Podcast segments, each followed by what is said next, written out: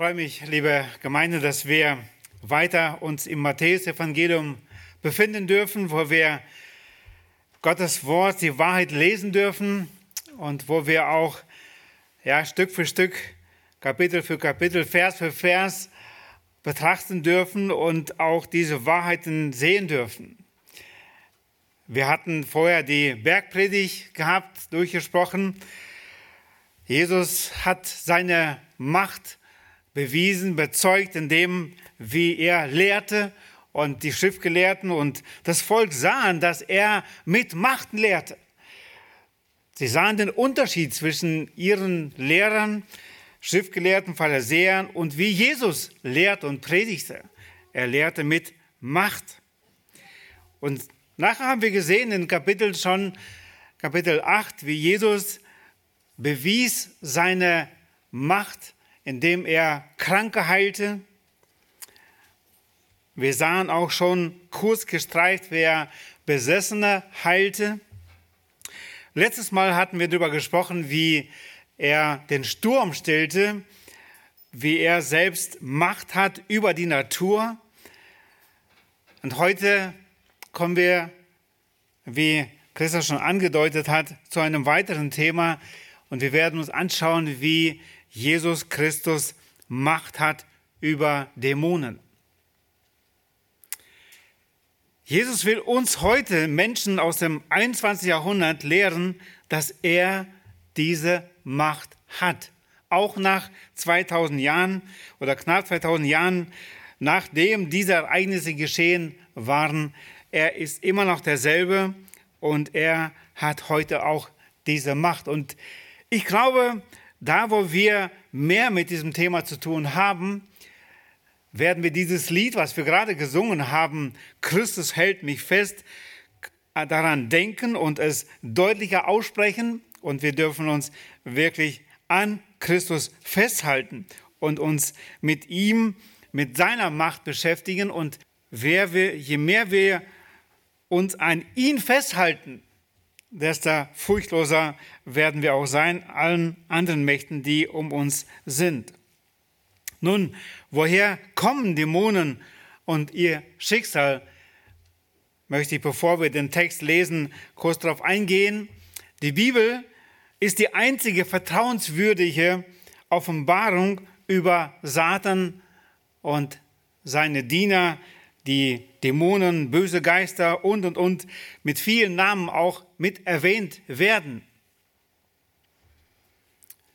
Wir lesen in einigen alttestamentlichen Bibelstellen, wo wir sehen und denken, dass es der Fall Satans ist, unter anderem Jesaja 14, Verse 12 bis 15, dass wir sehen, und da sind die Theologen sich ziemlich einig, dass es nicht nur ähm, auf die Geschichte damals äh, anzuwenden ist, sondern auch, dass es auch eine Anspielung ist auf den Fall Satans.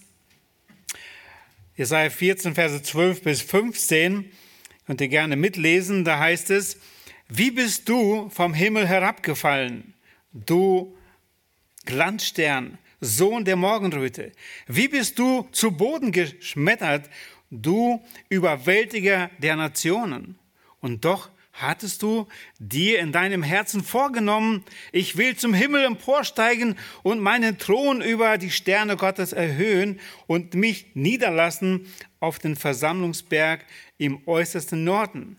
Ich will emporfahren auf Wolkenhöhe, dem Allerhöchsten mich gleich machen.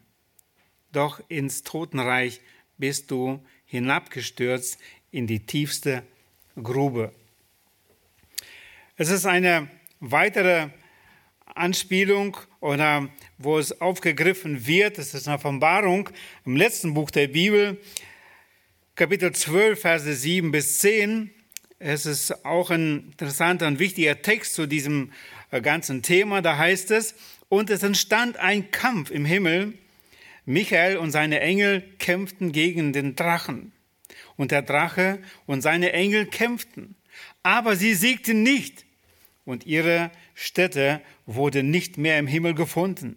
Und so wurde der große Drache niedergeworfen, die alte Schlange, genannt der Teufel und der Satan, der den ganzen Erdkreis verführt. Er wurde auf die Erde hinabgeworfen und seine Engel wurden mit ihm hinabgeworfen. Und ich hörte eine laute Stimme im Himmel sagen, nun ist gekommen das Heil und die Macht und das Reich unseres Gottes und die Herrschaft seines Christus.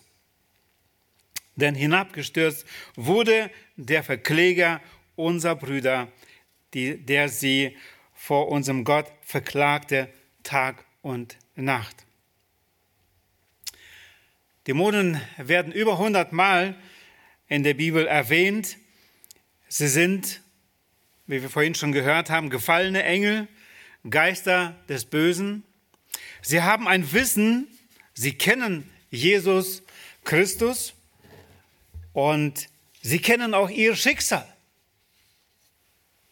Sie sind dienstbare Geister, welche die Macht und die Reichweite des Teufels erweitern, der ja nicht all ist wie Gott.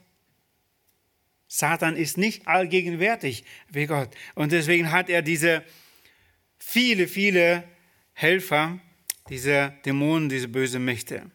Sie haben einen Willen. In Epheser 2 lesen wir davon, eben zu verführen. Und es ist wichtig, dass wir unseren Gegnern kennen. Und wir haben gerade in Epheser 6 schon gelesen, den Kampf, den wir siegen sollen in dem wir uns befinden als Christen. Sie glauben, dass es nur einen Gott gibt. Jakobus 2, Vers 19 äh, schreibt der Jakobus darüber, doch dieser Glaube rettet sie nicht. Sie glauben, dass es nur einen Gott gibt. Sie sind von Gott bereits gerichtet worden und werden in der Zukunft wiederum gerichtet werden. In 2. Petrus 2, Vers 4 lesen wir, denn wenn Gott, wenn Gott die Engel nicht verschonte, also gemeint ist hier wirklich die böse Engel, die gesündigt hatten, sondern sie in Fesseln der Finsternis in den Abgrund warf, um sie zum Gericht aufzubewahren. Matthäus 25, Vers 41 wird ebenso über das Gericht der gefallenen Engel gesprochen. Da sagt, lesen wir in Matthäus 25, Vers 41, dann wird er auch denen zur Linken sagen, also sind dann die Menschen zusätzlich, geht hinweg von mir, ihr Verfluchten, in das ewige Feuer, das dem Teufel und seinen Engeln bereitet ist. Sie sind aktiv, besonders durch einige Menschen, diese Dämonen, diese bösen Mächten, die sich zu ihren Diensten zur Verfügung stellen. Wer sind diese Menschen? Unter anderem sind es die Wahrsager, Zauberer und so weiter. Wir lesen davon in 5. Mose 18, 9 bis 12, wo Gott sein Volk warnt und sagt, eindeutig, dass er deswegen, weil diese Wahrsager und sich in diesem Land Ägypten befinden, deswegen äh, im, im Land Kanan, deswegen werden sie ausgetrieben und er sie hineinführt und er warnt sie und sagt, Vers 12, denn wer so etwas tut, ist dem Herrn ein Gräuel und umsonst vertreibt der Herr, dein Gott, sie vor dir aus ihrem Besitz. Und auch sie sind uns heute bekannt in unserer Umgebung und überall. Ich denke oft noch zurück. Elf ist beim Hautarzt mit Nadine. Sie hatte so ein paar kleine Warzen und die Ärztin sagt, wollen Sie eine schnelle Heilung oder einen längeren Prozess? kann dir eine Adresse geben, wo das schnell geht. Da werden nur ein paar Worte gesprochen, dann ist das heile. Oder sie müssen mit Salben und und und da. Das ist ein längerer Prozess. Es ist heute überall unter uns da. Und heute wird es nur verniedlicht, diese böse Macht, ob es das Halloween jetzt ist in diesen Tagen, wo wir wo unsere Kinder ermutigt werden von Menschen um uns herum, es ganz normal feiern und es wird alles so verniedlicht. Horoskop und vieles mehr. der Satan lockt und will uns das, was ihn erwartet, mit Lügen, Betrügen uns vorheucheln und sagen, es ist nicht so schlimm. Ein bisschen Spaß und ein bisschen andere Figuren und so weiter. Und es ist grausam, was hinter dieser Macht steht. Und wir werden etwas davon gleich lesen. Sie können die Gläubigen nicht von der Liebe unseres Herrn Jesus Christus scheiden. Das ist in Römer 8, 38. Und das ist das Wunderbare, dass wir es wissen dürfen, dass wir als Kinder Gottes nicht Angst haben brauchen vor dieser Macht. Da, wo wir auf der Seite des Christus stehen, sind wir auf der Seite des Siegers. Und deswegen ist dieser Text auch so ermutigend. Einerseits schrecklich, was machen die Menschen mit, die in diese Abhängigkeit zu dieser Sklaverei kommen? Aber von der anderen Seite werden wir sehen, dass Jesus Christus stärker ist und mächtig ist und selbst heute Kraft hat, Menschen zu befreien von dieser katastrophalen Situation, von dieser Macht. Jesus ist Sieger von Golgatha. Als der Herr Jesus mit seinen Jüngern vom Westufer des Sees Genezareth an das Ostufer übersetzte, stillte er, wie gesagt, auf dem See den Sturm. Das lasen wir in Kapitel 8 Matthäus, Verse 23 bis 27. Und nun kommen wir zum nächsten Text, Matthäus 8, 28 bis 34, wo er übersiedelte und kam, an, wie gesagt, an dieses Ufer. Der Herr, der auf dem See die Naturkräfte sozusagen äh, bezwang, bezwang auch jetzt hier die Dämonen. Lesen wir uns diesen Text aus Matthäus 8, 28 bis 34.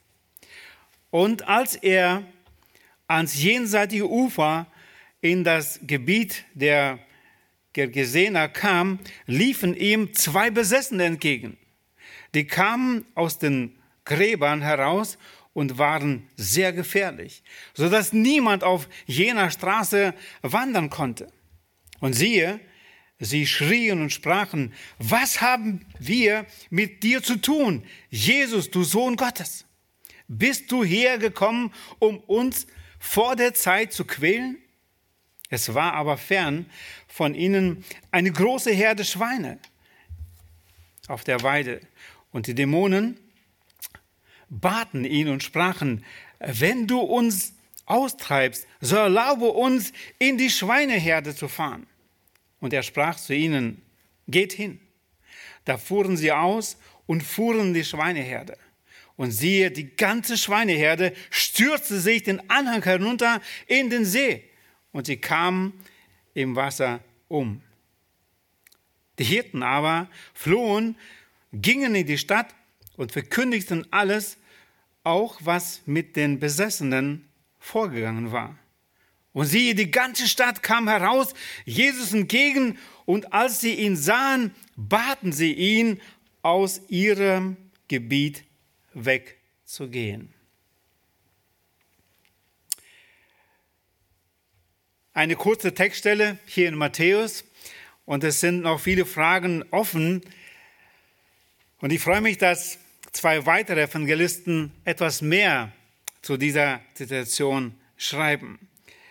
Einmal in Markus 5, Verse 1 bis 20 und in Lukas 8, 26 bis 39. Ich werde nicht beide Texte noch dazu lesen, aber es wäre mir eine Hilfe und ich hoffe auch für euch eine Hilfe, wenn wir doch einen wenigstens dieser Texte lesen und einige Momente werden wir auch während der Predigt nochmal uns anschauen, um diese Situation etwas mehr zu verstehen. Ich würde den Text aus Markus 5 uns lesen.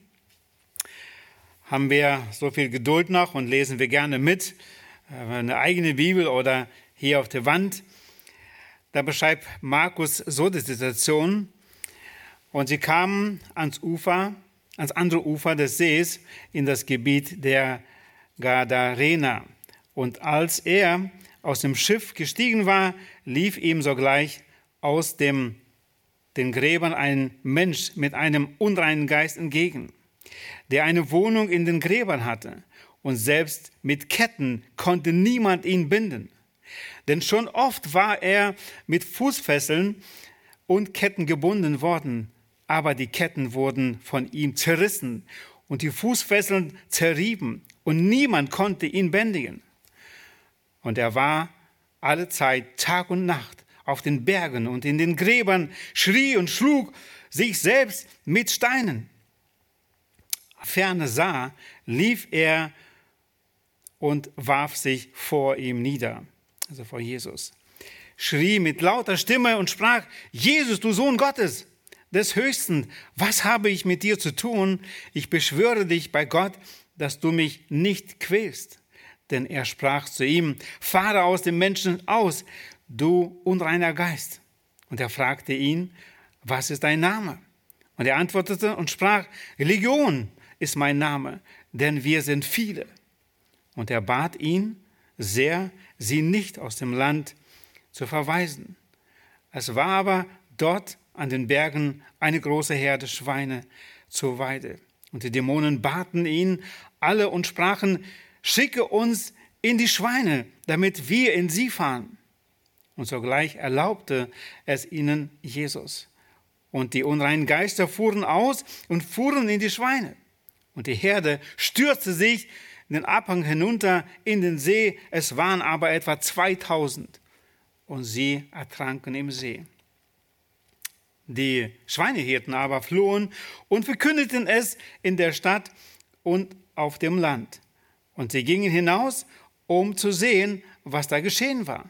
Und sie kamen zu Jesus und sahen den Besessenen, der die Legion gehabt hatte, da sitzen, bekleidet und vernünftig, und sie fürchteten sich. Und die es gesehen hatten, erzählten ihnen, wie es mit den Besessenen zugegangen war und von den Schweinen. Da begannen sie, ihm zu bitten, er möge aus ihrem Gebiet weggehen. Und als er in das Schiff trat, bat ihn der Besessene gewesene, dass er bei ihm bleiben dürfe. Aber Jesus ließ es ihm nicht zu, sondern sprach zu ihm, geh in dein Haus zu den Deinen und verkündige ihnen, welch große Dinge der Herr an dir getan hat und wie er sich über dich erbarmt hat. Wie gesagt, wir lesen es dann auch in Lukas 8, aber da würde ich aus Zeitgründen das jetzt nicht lesen. Der Besessene als Sklave des Bösen habe ich unseren ersten Punkt überschrieben. Vers 28, der Besessene als Sklave des Bösen. Im Evangelium nach Matthäus wird von zwei Besessenen gesprochen oder berichtet, während Markus und Lukas nur von einem erwähnen. Womöglich war ein Besessener auffälliger, so Markus, so dass Markus und Lukas ihn dann von ihm berichtet haben und den anderen einfach auch weglassen. Und ich möchte auch in der Predigt es ähnlich handhaben, auch wenn wir von einem oder von zwei sprechen. Es ist die gleiche Situation, so wie wir sehen. Und äh, wenn wir von einem reden oder zwei, lasst euch da nicht verwirren. Äh, Gott weiß es und Gott hat auf jeden Fall hier gehandelt. Jesus hat sie oder auch ihn, auch wenn es eine mehr hatte, ihn befreit. Und darum, das ist das Wichtigste. Schon seit langer Zeit wohnte in dem Mann eine Legion von Dämonen. Und das waren sehr viele. Im Römischen Reich war oder umfasste eine Legion mehrere tausend. So waren es, konnte es drei bis sechstausend sein. Als die bösen Geister nachher ausfuhren, stürzten sich dementsprechend gleich 2000 Schweine den Abhang hinab. Ein Besessener wird von bösen Mächten völlig beherrscht, da die Dämonen in ihm wohnen. So konnten die Dämonen den Mann von Gadara ergreifen und ihn führen, wo sie hin wollten, oder auch ihn als Sprachrohr nutzen. Auch wenn eine Besessenheit selten ist, so wirkt der Teufel in jedem Ungläubigen. Das ist der Unterschied. Auch wenn eine Besessenheit selten damals auch war, interessant, dass wir von 15 Fällen berichtet sehen in der Bibel, wo wirklich Besessenheit da war. Aber Einfluss vom Teufel war sehr oft da von diesen Mächten. Und auch wir wissen aus der Schrift sehr deutlich, dass der Böse wirkt und auch von außen auf uns einwirkt. In Epheser 2, Vers 2 heißt es, und das geht uns alle an, die wir ungläubig waren, die wir Gott nicht kannten, und das waren wir alle. Epheser 2, Vers 2, da heißt es, in denen ihr einst gelebt habt, nach dem Lauf dieser Welt, gemäß dem Fürsten, der in der Luft herrscht, dem Geist, der jetzt in den Söhnen des Ungehorsams wirkt. Dieser, diese Dämonen, der Teufel wirkt in den Söhnen des Ungehorsams. Und da, wo ein Mensch ungläubig ist, da ist er unter dieser Macht. Der Mensch befindet sich von Natur aus in der Gewalt der Finsternis. Und das müssen wir uns bewusst sein. Es ist erschütternd, den Zustand dieses Mannes oder dieser Männer hier wirklich ins Auge zu fassen und zu vergleichen, wo sind Parallelen mit uns Sündern heute oder von einem sündigen Zustand. Der Besessene hatte seine Heimat in Felsengräbern. In dieser Welt herrscht eine Atmosphäre der Unreinheit und des Todes. Und in dieser bösen Welt befinden sich die Menschen. Aber der, dieser Besessene bedrohte seine Mitmenschen, die ihn nicht unter Kontrolle bringen konnten. Das haben wir gerade gelesen. Seit den Tagen Keins gehen Menschen aufeinander los und durch nichts kann diese Aggressivität gestoppt werden. Und das war auch hier der Fall. Der Besessene lebte ruhelos. Er wütete Nacht und Tag in den Grabstätten oder trieb sich auf den Bergen herum, wo die Schweine weideten. Der Besessene stieß Schreie aus, die sein Elend und seine Not bezeugten. Und so bleibt auch nicht verborgen, wie gesagt, dieses Böse um uns herum bis heute. Der Besessene verwundete sich, angestachelt von Dämonen mit Steinen. Der Besessene lief nackt umher, haben wir gelesen. Ungekleidet, blutend, schreiend und wütend ging dieser von unreinen Geistern beherrschter Mann durch die Grabstätten. Eine entsetzliche Erscheinung. Etwas wollen wir uns merken. Nachdem Jesus an das Ufer kam, begegnete er der Realität von aktiv handelnden, handelnden Macht des Bösen. Und die Bibel berichtet uns über die Realität, in der wir uns heute befinden und leben. Wenn die Evangeliumschreiber uns berichten, wie Jesus den finsteren Macht begegnete, ignorieren einige heute diese Gefahr.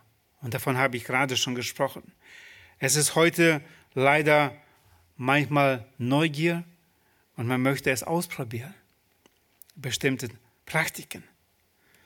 An diesem Zeitpunkt sehen wir in Berichten, wie die Dämonen fliehen, wirklich von Jesus. Etwas vorher, in Matthäus 4, lesen wir von der Versuchung unseres Herrn, wo er erlaubt von Gott, wohl bemerkt, diese Versuchung äh, hatte nach seiner Taufe, wo er 40 Tage also versucht wurde und am Ende dieses Gespräch mit Satan. Interessant, wie Jesus dieser Versuchung widerstand. Mit Gottes Wort, mit der Schrift hat er ihm widerlegt. Und ab diesem Moment sehen wir, wo die bösen Mächten fliehen, wo Jesus sie austreibt. Einige, wie gesagt, ignorieren das, aber es ist, sind Mächte auch heute um uns herum und es ist wichtig, dass wir vorsichtig sind gegen diese Mächte und wir werden weiter sehen, wie Jesus sie bekämpfte. Als zweites wollen wir uns anschauen die Begegnung des, der Besessenen mit Jesus. Wir lesen Vers 29 und siehe, sie schrien und sprachen, was haben wir mit dir zu tun, Jesus, der Sohn Gottes? Bist du hierher gekommen, um uns vor der Zeit zu quälen? Jesus geht gerade dort vorbei oder genau dahin, wo diese Männer sich befinden diese zwei besessen. Wir lesen hier, dass sie schrien. Doch der Schrei ist nicht von Macht, dass sie und Stärke, dass sie präsentieren. Sie erkennen in Jesus den Stärkeren. Und deswegen haben sie Angst und schreien. Daraufhin sagten sie, was haben wir mit dir zu schaffen, Sohn Gottes? Bist du hergekommen, um uns vor der Zeit zu quälen? Dem Bösen sind Grenzen gesetzt, inhaltlich und zeitlich. Die Mächte müssen fliehen und die beiden Männer werden frei. Ich finde nicht nur an dieser Stelle, dass Dämonen im Gegensatz zu vielen Menschen den Herrn als Sohn Gottes erkannten und bekannten, sondern auch in eine ganze Reihe anderer Bibelstellen, wo sie genau das taten. Nicht, dass Jesus dieses Zeugnis brauchte von den Dämonen oder von diesen bösen Geistern, dass er der Sohn Gottes ist, sondern sie bezeugten es. Sie wussten es. Und wie absurd war der Vorwurf, dass Christus würde durch den Obersten der Dämonen die Dämonen austreiben. Sie wussten ganz genau, dass er der Sohn Gottes ist. Und sie fürchteten sich ihn und schrien. Denn die Dämonen selbst bezeugen, dass Jesus der Sohn Gottes ist. Mit der Frage, was haben wir mit dir zu schaffen? Bekunden die Dämonen, dass es keine Gemeinschaft zwischen Licht und Finsternis gibt und haben kann. So wie zwischen Christus und Bilial kann es keine Gemeinschaft geben. Und sie sagen, was haben wir mit dir zu schaffen. Wir können keine Gemeinschaft haben. Und wie viele Christen meinen heute, sie können Gemeinschaft haben. Sie können in eine Beziehung mit einem Ungläubigen eintreten. Das ist nicht schlimm. Die Dämonen wussten, es gibt keine Gemeinschaft. Es kann keine Gemeinschaft geben.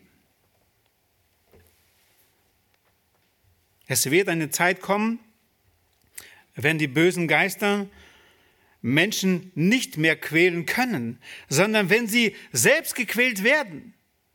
Zu Beginn des tausendjährigen Reiches werden Satan und seine Engel in den Abgrund eingeschlossen und nach tausend Jahren für ewig in den Feuersee verbrannt werden, wie wir in der Verbarung 20 lesen. Aber noch haben sie ein Wirkungsfeld und sie versuchen mit allen möglichen Taktiken er hat Erfahrung von mehreren tausend Jahren, der Teufel und die Dämonen, uns Menschen zu verführen. Die Dämonen beschworen den Herrn, dass er sie nicht vor der bestimmten Zeit in den Abgrund sende. Sie baten nicht darum, vor dem Gericht an sich verschont zu werden. Das wussten sie, dass das Gericht nicht ausbleibt, aber wenigstens diese Zeit zu verschieben. Das Böse bittet um Mitleid. Der Kampf gegen die Legion ist vorbei, bevor er angefangen hat, sodass das Böse es bekommen hat und dann weitere Zerstörung einfach bewirkt. Dieser Aufschub, den Jesus ihnen gewährt hat, hat gleich weitere Zerstörung bewirkt, die 2000 Schweine. Der Teufel und seine Engel wissen, dass der Herr Jesus Gottes Sohn ist und dass er sie einmal richten wird. Und dennoch reden sie den Menschen mit boshafter Lüge zu, es ist alles gut und sie können was Besseres geben. Sie zittern vor Gottes Autorität, so heißt es in Jakobus 2, Vers 19, wiegen Menschen in trügerischer Sicherheit vor dem ewigen Pein. Das tun sie bis heute. Und nachdem der Dämon gebeten hatte, dass der Herr ihn nicht quäle, fragte Jesus nach dem Namen des Dämons, der durch den Mann redete. Und durch die Antwort wurde offenbar, dass es eine Legion ist. Wie gesagt, diese vielen Tausenden. Dann bat er, dass er in die Tiere fahren kann. Darauf möchte ich jetzt nicht groß eingehen. Das ist nochmal ein anderes Thema. Als die Dämonen in die Schweine fuhren, zeigten sich ihre zerstörerische Kraft. Sie trieben ungefähr 2000 Schweine in den Tod. Und letztlich waren die toten Tiere am Seeufer jedoch der sicherste Beweis des Sieges des Herrn über dämonische Mächte. So wie die toten Ägypter im Roten Meer den Triumph Gottes über den Pharao dokumentierten. Die Hüter der Schweine redeten von dem Ereignis in der ganzen Gegend. Wir lesen jedoch nicht, dass sie bei dem Herrn, dass sie irgendwie ihn erwähnten, sondern sie redeten von dem Verlust, der durch ihn entstanden ist. Der Befreite zu Jesus Füße, als drittens, wollen wir uns anschauen. Was geschah danach? Vers 35 lesen wir in Lukas 8. Da gingen sie hinaus, um zu sehen, was geschehen war, und kamen zu Jesus und fanden den Menschen, von dem die Dämonen ausgefahren waren, bekleidet und vernünftig zu den Füßen Jesu sitzen, und sie fürchteten sich. Die aber, welche es gesehen hatten, erzählten ihnen auch, wie der Besessene gerettet worden war. Der Mann war nun endlich frei. Die Veränderung bei ihm war gewaltig und jeder, der sich heute der Gewalt Satans befunden war, also hatte, dann aber sich zu Gott bekehrt hatte, da sieht man diese Veränderung. Gerade neulich waren wir, arbeiten wir zusammen in Wolin mit einigen aus der Gefährdetenhilfe und einige Männer, von denen, denen man das überhaupt nicht ansah, dass sie irgendwann gefährlich waren und dass sie am Rande des Todes schon, wie der eine sagte, achtmal war ich schon am Rande des Todes. Wir arbeiten zusammen, wir unterhielten und sprachen über den Herrn, dass er irgendwann so schlimm dran war. Der Herr verändert, verwandelt. Und das sahen, sahen auch hier äh, die Menschen, die dann zu Jesus kamen. Sie sahen diese Männer angezogen, vernünftig. Sie hatten keinen verfinsterten Verstand und liefen nicht irgendwo rum. Sie saßen zu Füßen Jesu. Was für eine Veränderung. Wer zu den Füßen Jesus kommt, findet Ruhe für seine Seele und lernt weiter von ihm. Und die Bibel stellt auch nicht die Schuldfrage, wie das gekommen ist, dass diese äh, Männer hier besessen waren. Aber sie berichtet uns sehr deutlich, dass der Herr Macht hat zu befreien. Und das soll uns auch heute Mut machen, dass wir für solche Menschen, die wir vielleicht irgendwo innerlich abgestempelt haben und wo wir denken, diese Menschen können niemals niemals wirklich zum Glauben kommen. Sie können nicht mehr verändert werden. Sie leben schon halbwegs wie Tiere.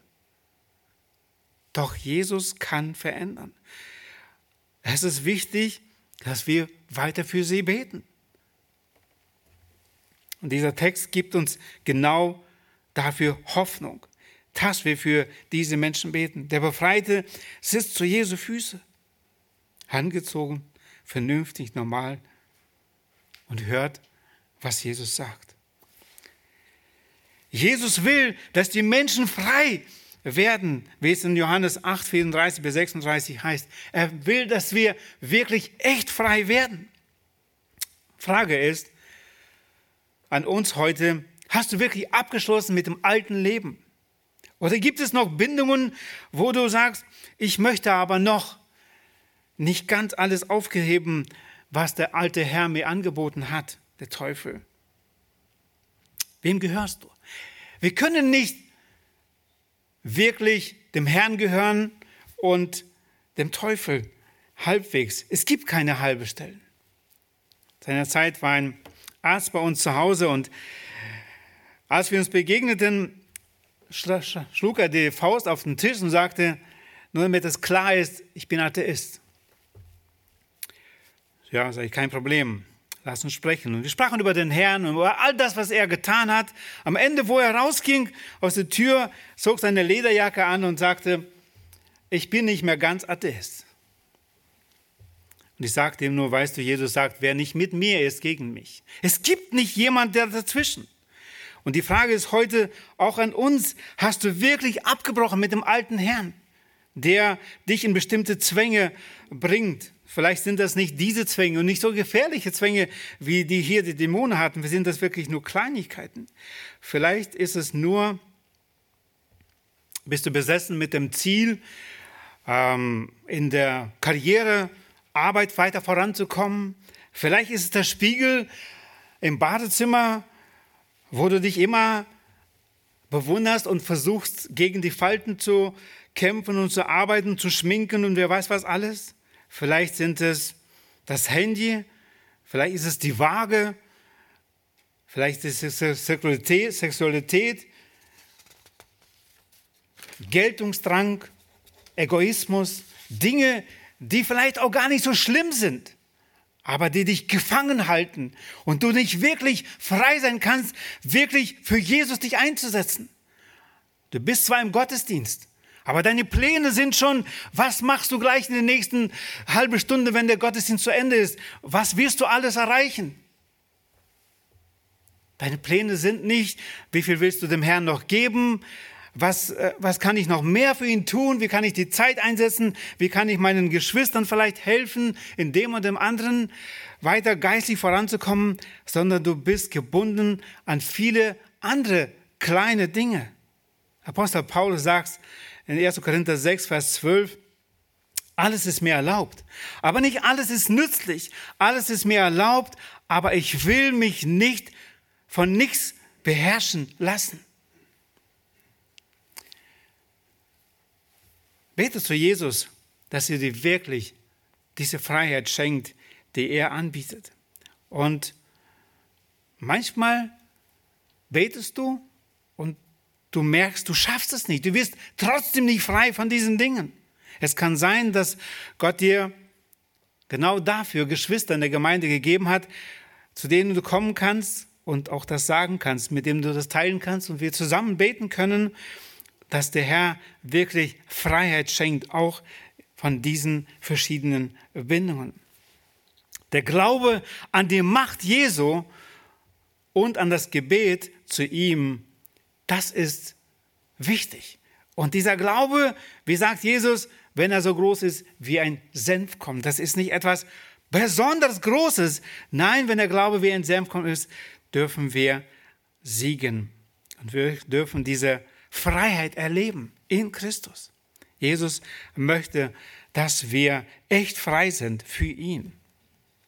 Als viertens wollen wir uns anschauen die Bitte der Leute, die sie hatten an Jesus, nachdem er die Besessenen frei gemacht hat und nachdem die Schweine in den See gestürzt sind. Vers 33 in unserem Text und 34. Matthäus 8.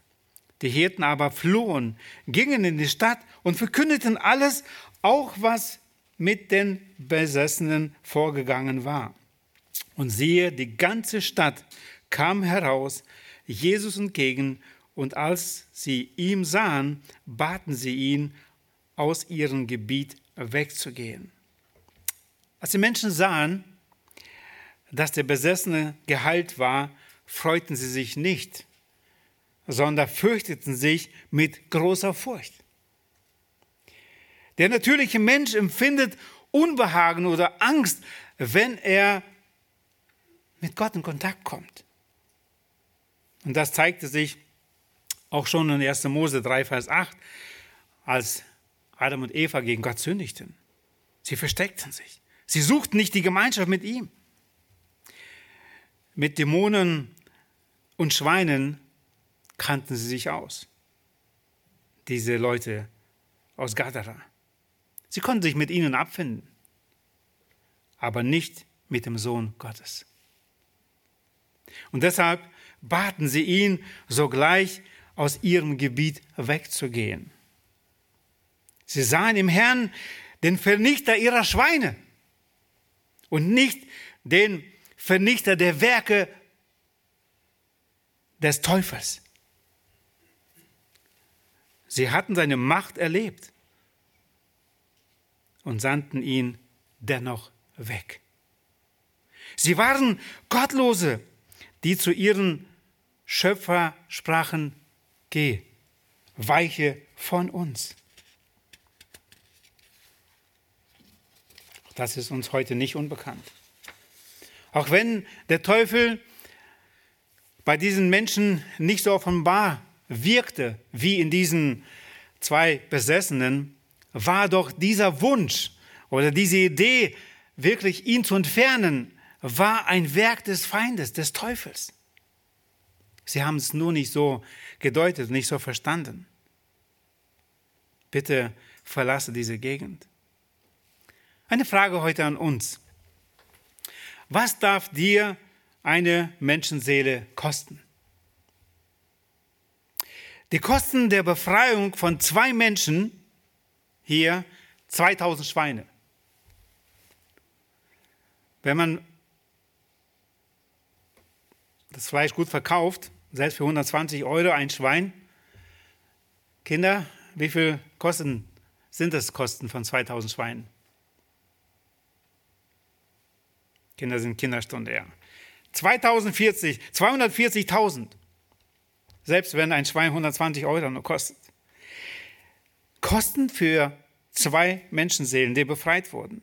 Und eigentlich sollte hier die ganze Gegend aufstaunen, aufatmen. Die Gefahr ist vorbei. Jetzt kann man wieder die Straße passieren, man kann die Kinder wieder frei rauslassen und selbst da vorbeigehen. Man braucht nicht Angst haben, dass diese Männer hier ankommen und wer weiß, was mit ihnen anrichten. Nein, sie trauerten um diese Schweine. Die Menschen können, könnten sich wie, wieder frei bewegen aber sie trauerten darum. Alexei Kolomizo sagte seinerzeit, wenn wir mehr Evangelisation machen würden, würden weniger Menschen im Gefängnis sitzen, die wir finanzieren mit unseren Steuern. Interessanter Satz. Wenn wir mehr evangelisieren, wenn wir das Evangelium weiter verbreiten, könnte einiges, einiges besser sein. Wir wissen nicht, dass von uns es ist, wir wissen, dass Gott es rettet, aber er möchte uns gebrauchen. Aber da kommen wir genau zu der Bitte von dem ehemals Besessenen in Punkt 5. Die Bitte des Besessenen. Der Mann, Vers 38 in Lukas 8, der Mann aber, von dem die Dämonen ausgefahren waren, bat ihn, dass er bei ihm bleiben dürfe. Eigentlich ein guter Wunsch, oder?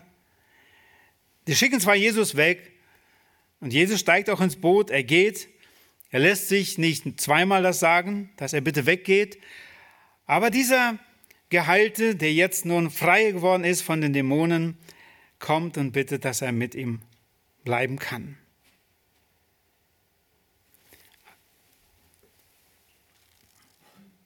Doch ein guter Wunsch. Aber Jesus sagt zu ihm, doch der Herr lehnte ab.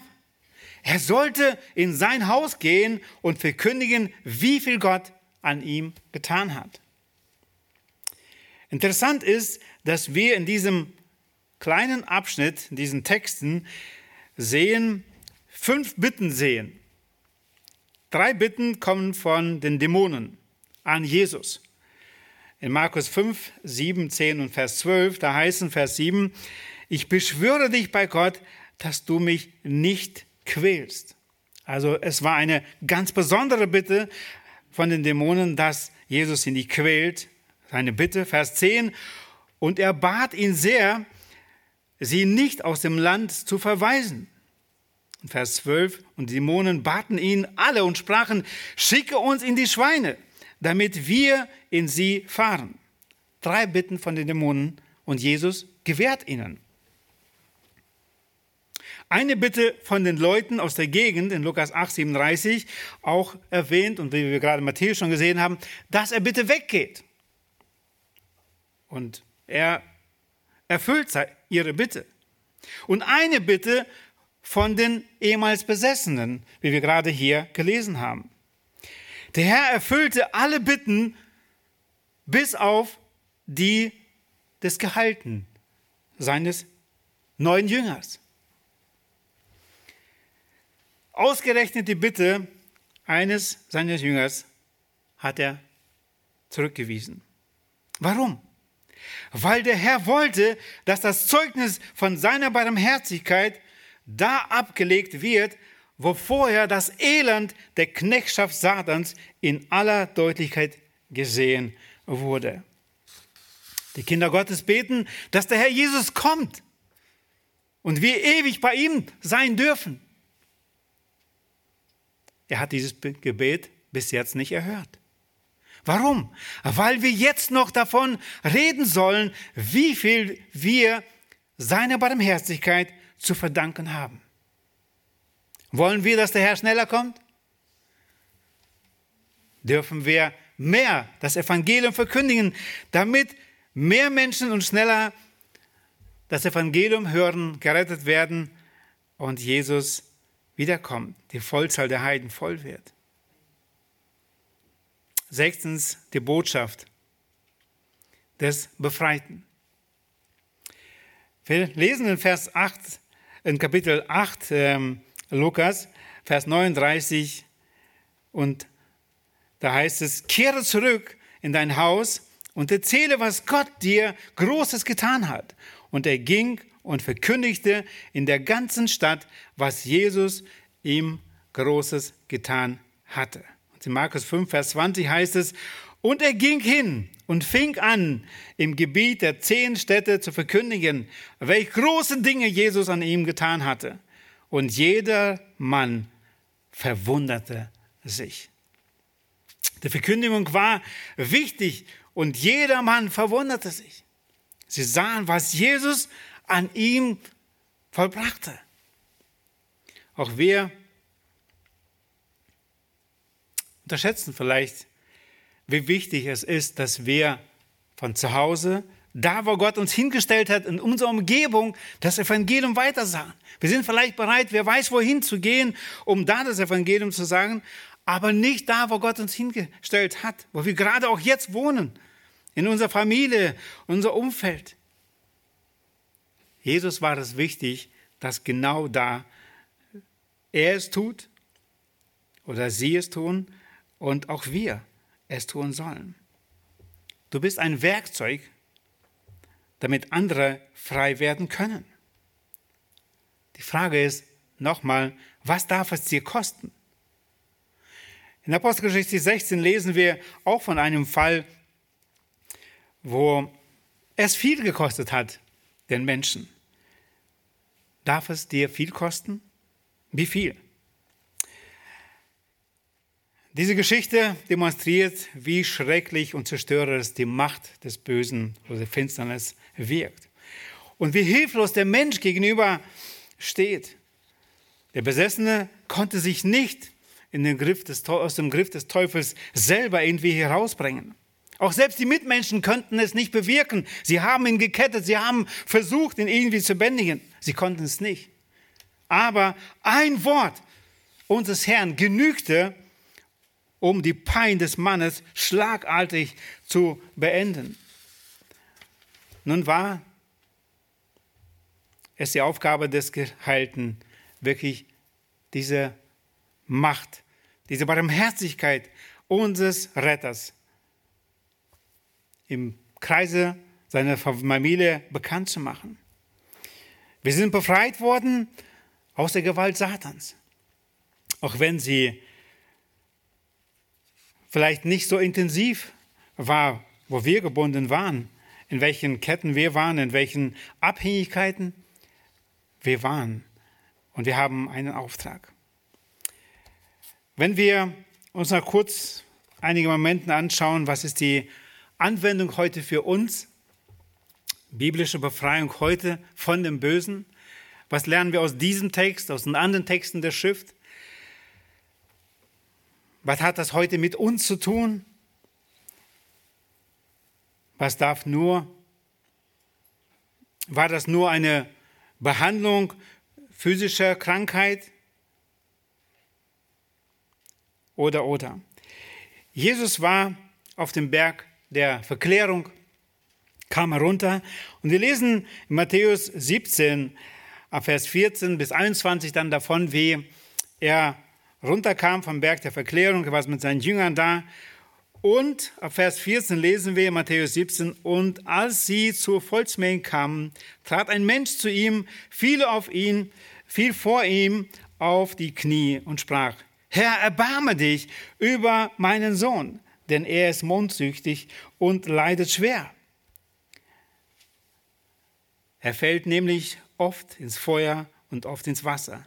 Und ich habe ihn zu deinen Jüngern gebracht, aber sie konnten ihn nicht heilen.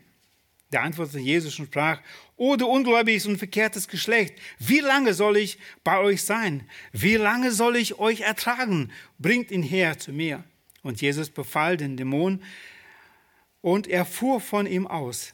Und der Knabe war gesund von jener Stunde an. Da traten die Jünger allein zu Jesus und sprachen, warum konnten wir ihn nicht austreiben? Jesus aber sprach zu ihnen, um eures Unglaubens willen. Denn wahrlich, ich sage euch, wenn ihr Glauben hättet wie ein Senfkorn, so würdet ihr zu diesem Berg sprechen, hebe dich weg von hier dorthin, und er würde sich hinwegheben, und nichts würde euch unmöglich sein.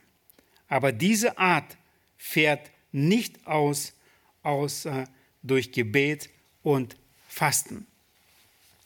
Eine Antwort, die Jesus seinen Jüngern gab, und ich glaube, dass sie auch bis heute auch uns gilt. Es geht nicht darum, dass wir die Macht haben. Es ist wichtig, dass wir uns bewusst sind, dass diese Mächte stärker sind als jede menschliche Macht.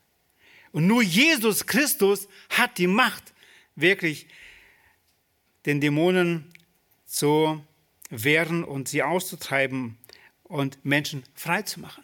Aber was wir dürfen und was uns befohlen ist, dass wir beten, dass wir fasten, dass wir diese Not wirklich ernst nehmen und uns zum Herrn wenden. Er hat die Macht und er will es tun. Epheser 6 wurden wir schon ähm, ermutigt, wie wir äh, gegen diesen Kampf ja, bewaffnet sein können. Interessant ist, was Jesus hier sagt in diesem Abschnitt sehr deutlich in Epheser 6. Wir kennen diesen Abschnitt, dass wir die Wahrheit anziehen sollen. Mit der Wahrheit. Was ist die Wahrheit? Der Teufel versucht uns einige Lügen ähm, zu sagen und zu nennen. In 1 Timotheus 4, Vers 1 spricht Apostel Paulus gerade dafür, davon, sie bringen bestimmte Lehren hinein, unser Verstand. Und deswegen ist es so wichtig, dass, wie Apostel Paulus in Römer 12, 2 sagt, dass wir den Verstand, unsere Sinne erneuern sollen. Immer wieder prüfen, was sagt Gottes Wort. Dass wir als allererstes darauf achten, was lesen wir, was hören wir, wo schauen wir hin, wie wirkt die Information von außen auf mich, was schaue ich mir an, weil ich am Anfang schon sagte, wir gehen oft oder Menschen gehen gleichgültig mit Dingen um, ob es im Fernsehen sind oder auf der Straße und so weiter. Wo schauen wir hin? Und das ist alles nicht so schlimm und nicht so tragisch. Die paar Figuren, die paar Teufelchen, was da gemalt wird und, und, und, und, und. Nein, das ist alles tragisch. Es verfinstert unser Verstand. Und deswegen ist es wichtig, dass da Erneuerung immer wieder geschieht. dann sind es die Gefühle. Im Epheser 2, Vers 3 lesen wir, dass der Teufel genau über diese Schiene der Gefühle uns ja vereinnahmen möchte. Dann ist es aber auch das Fleisch, die Begierde des Fleisches. Das ist es genau. Und dann im Vers 3 wird selbst in Kapitel 2 Epheser werden auch unser Wille wird mit angespornt. Und dann erst die nächste Stufe, da geschieht dann schon, wie gesagt, diese Besetzung des Körpers, was Gott sei Dank heute nicht so oft der Fall ist. Missionare berichten, dass es da am schlimmsten ist, wo Menschen besessen sind, da wo das Evangelium am wenigsten ist, wo wenig Evangelium, wo wenig Christen sind. Wir leben heute zwar in einem christlichen Abendland, aber wir wissen alle, wie wenig Christus heute wirklich gelebt wird und gefolgt wird und wie wenig auf ihn gehört wird. Und wir leben in einer bösen Welt. Und deswegen brauchen wir Schutz. Wir brauchen unseren Herrn, dass er uns beschützt. Und wir dürfen uns freuen, dass er, wie wir schon gelesen haben, nichts wird uns trennen und kann uns trennen von der Liebe Gottes. Aber es ist wichtig, dass wir an der Wahrheit festhalten, dass wir uns immer wieder prüfen, wie wir in Heiligung leben vor Gott und der Teufel wird sich niemals dran machen an den Herrn selbst. Der Teufel wurde besiegt auf Golgatha und er weiß um sein Ende. Und es ist so wichtig, dass wir immer wieder, selbst wenn wir über die Taten des Teufels reden, wo Menschen irgendwo ähm, ja, Böses getan haben, dass wir immer wieder uns an den Sieg von Jesus erinnern, dass wir immer wieder auch über den Sieg von Jesus reden und niemals auf der Note des Bösen stehen bleiben. Es ist so wichtig für uns. Jesus Christus hat in diesem Beispiel gezeigt, dass er als der gute Hirte selbst den Verstoßesten nachgeht. Er hat sie genau da aufgesucht. Und er tut es bis heute. Er sucht die auf, die heute Hilfe benötigen und Hilfe brauchen. Deswegen, wenn er damals persönlich dahin ging, so sind wir heute seine Füße und seine Hände und sein Mund, die das Evangelium verkündigen, wo das Evangelium weiter verbreitet sein soll. Sind wir gehorsam? Was darf es uns kosten? Für die Gadarener damals war, dieser Kosten, war diese Kosten zu hoch. Die 2000 Schweine. Jesus Christus hat nicht nur 2000 Schweine bezahlt, sondern er gab sein Leben. Er hat viel mehr gegeben. Und wenn wir daran uns erinnern und immer wieder diesen Preis vor Augen haben, den er bezahlt hat für mich, für dich, aber auch für andere, lass uns diesen Preis, wo Jesus bezahlt hat, hochhalten. Lass uns ihn selber schätzen. Lass uns möglichst viele Menschen zurufen zu Jesus, die er heilen und befreien möchte von den finsteren Mächten. Amen. Lass uns aufstehen und den Herrn danken für seinen Sieg und für sein Angebot heute. Herr Jesus Christus, hab herzlichen Dank dass du uns dein Wort gegeben hast. Und du hast es uns nicht nur ja, in Schönheit irgendwas Schönes gesagt, sondern du hast uns die Realität auch gezeigt, wie schrecklich die Sünde ist, wie schrecklich dein Gegner, der Teufel ist, wie er lügt und betrügt und wie Menschen darauf reinfallen. Du siehst, Herr, wie viele Menschen um uns herum heute in dieser Sklaverei der Sünde noch gefangen sind. Herr, und ich möchte dich bitten, schenk uns Gnade, dass wir täglich an deinen Sieg uns erinnern, den du vollbracht hast auf Golgatha. Du hast den Teufel besiegt, du bist aus den Toten auferstanden, du hast uns deine Gerechtigkeit geschenkt. Wir könnten sie niemals aus unseren eigenen Werken erlangen aber du hast ja erwirkt auf Golgatha und uns, ja, sie gegeben. Danke, dass wir sie heute hochhalten dürfen, dich darüber loben und preisen dürfen. Herr, wir wollen dir gehorsam sein. Wir wollen, auch wenn es uns vielleicht nicht passt, wie damals diesem Mann, er hätte, wäre am liebsten mit dir mitgegangen. Aber du hast ihm den Auftrag gegeben, von der Barmherzigkeit, von diesen Wundern zu berichten, da wo du uns ihn hingestellt hast. Herr, du hast auch uns diesen Auftrag gegeben, aber du hast uns nicht allein gelassen. Du hast uns den Heiligen Geist gegeben, mit dem du uns wiedergeboren hast. Du hast, ihn, hast uns ausgestattet mit ihm. Du hast uns dein Wort gegeben. Du hast uns deine Zusage gegeben, dass uns nichts und niemals etwas trennen kann von deiner Liebe. Und du hast gesagt, dass du mit uns sein wirst bis ans Ende der Welt. Herr, hab Dank für deine Zusage, an die wollen wir uns erinnern und in deinem Auftrag wollen wir unterwegs sein. Herr, und mach du uns zu gehorsamen, frohen Dienern des Evangeliums. Danke, dass du heute befreien möchtest und da, wo du heute Menschen in unserer Mitte hast, Herr, schenk, dass heute dein Sieg verkündigt wird. Danke nochmal, dass du mit uns bist. In Jesu Namen, Vater. Amen.